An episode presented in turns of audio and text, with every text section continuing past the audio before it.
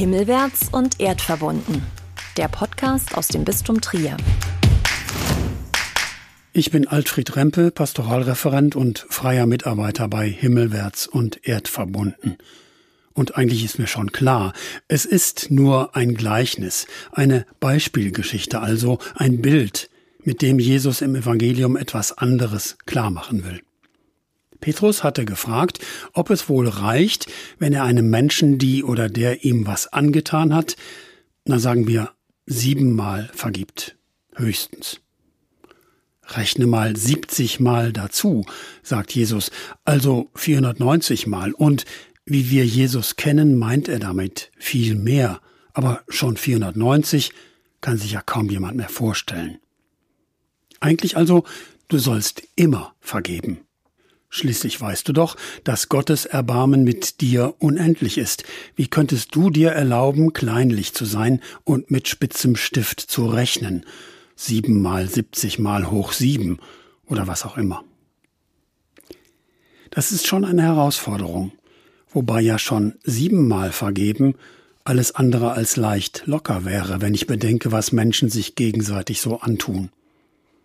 Aber Herausfordernd ist es ja sowieso durchaus immer, das eigene Leben an der Botschaft auszurichten, die Jesus in die Welt gebracht hat und zu der Menschen sich doch eigentlich bekennen und an der sie sich orientieren sollten. Betrifft immer oder jedenfalls sehr oft zunächst mich selbst, aber eben gelegentlich auch eine oder einen anderen, bleibt aber meist was eher Zwischenmenschliches, auch wenn das schon mal mehr prägen und bestimmen kann als nur das Verhältnis zwischen zwei oder drei Menschen. Ganze Familien zerstört es, wenn ein Streit oder eine gefühlte Ungerechtigkeit immer weiter kocht und damit ja auch anwächst. Also lieber vergeben und wieder zueinander finden, gern auch in Potenzen von sieben mal siebzig mal, unermesslich mal sozusagen, weil Gottes Liebe und Erbarmen ja auch unermesslich ist. Die Story, mit der Jesus dazu einlädt, spricht von Zahlen und von Geld und von Schuld. Auf den zweiten Blick geht es da um kaum überschaubare Summen. Da bekommt einer von seinem König Schulden von zehntausend Talenten erlassen, umgerechnet 60 Millionen Drachmen. Dafür hätte er 30.000 Sklaven kaufen können oder 50 Jahre lang den Statthalter Herodes bezahlen. Unvorstellbar, aber eben eine klare Zahl. Wer weiß, wie er das durchgebracht hatte. Waren ja vielleicht Steuerschulden oder so.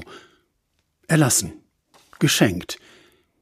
Der Chef hätte ihn und die ganze Familie genauso gut in den Knast stecken können. Für immer, bei Wasser und Brot oder als Sklaven.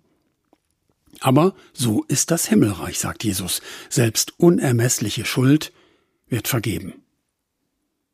Naja, eine Bedingung gibt es schon. Wer so reich beschenkt ist, kann und muss das eigentlich nur weiterschenken. Aber keine Spur. Der Typ hat gerade seinen Schuldschein zerrissen bekommen, tritt vor die Tür und trifft einen, der bei ihm Schulden hat. Auch wieder eine begreifbare Summe. Hier geht es um hundert Denare. So viel, wie einer für hundert Tage Arbeit im Weinberg bekommen würde oder als Sklave im damaligen Rom viel Geld, aber eben hatte er 60 Millionen gespart oder geschenkt gekriegt. Und trotzdem lässt er den Kleinschuldner verhaften, bis alles eingetrieben ist. Kein Wunder, dass der König sein Millionengeschenk zurücknimmt und jetzt eben lebenslänglich verhängt. Keine Ahnung, ob Gott wirklich so umgehen könnte mit Menschen, die einerseits von Gnade und Erbarmen leben und andererseits gnadenlos sind und bleiben. Mir geht es hier mal weiter um Zahlen und Summen, um Schulden und Schuldenerlassen, gern auch in fast unvorstellbaren Höhen. Alle wissen eigentlich, dass die armen und vor allem die ärmsten Länder der Erde in absehbarer Zeit unter ihren Schulden zusammenbrechen werden unter Schulden und Krediten, die die reichen Länder ihnen eingeräumt haben, damit sie sich besser und schneller entwickeln sollen und können. Und natürlich, damit sie, die Armen, bei ihnen, den Reichen, alles Mögliche kaufen und so deren Gewinne wieder steigern. Win-Win-Situationen sind so entstanden. Doppelter Gewinn für die reichen Länder durch Zinsen auf die Schulden und durch Einnahmen für die Exporte. Für die Armen fühlt es sich eher nach Lose-Lost an, Zukunft und Wohlstand verloren. Das ist stark vereinfacht, weiß ich ja, muss aber jetzt mal sein, weil das System sowieso zusammenbricht, eher über kurz als über lang. Für die Armen sind Schulden und Zinslasten einfach viel zu hoch und unbezahlbar, selbst wenn sie ganz aufhören würden, für die eigenen Leute zu sorgen mit Bildung und Medizin und ein ganz klein bisschen bescheidenem Wohlstand. Schon deswegen werden die Stimmen sogar aus Banken und Wirtschaft immer lauter, die wenigstens einen Teilerlass dieser Schulden fordern. Wobei Bankmenschen und Wirtschaftsleute zweierlei ganz außer Acht lassen. Zweitens, dass die Folgen der Klimakrise oder eigentlich ja Klimakatastrophe gerade die ärmsten Länder der Welt am härtesten treffen werden. Stürme und Fluten, Trockenheiten und Höllenhitze sind nun mal im Süden schlimmer als im reichen Norden. Aber vor allem erstens, viele der armen Länder und der Menschen dort sind ja deswegen so arm, weil Europa und Amerika und inzwischen auch China sie Jahrhunderte oder doch Jahrzehnte lang kolonisiert und ausgebeutet haben. Viele haben sie ja sogar versklavt. Eigentlich geht es da um ganz andere Schulden als um Kredite bei Banken und Sparkassen und Staaten. Der reiche Norden steht in Wirklichkeit tief in der Schuld des Südens und seiner Armen und ihrer Armut.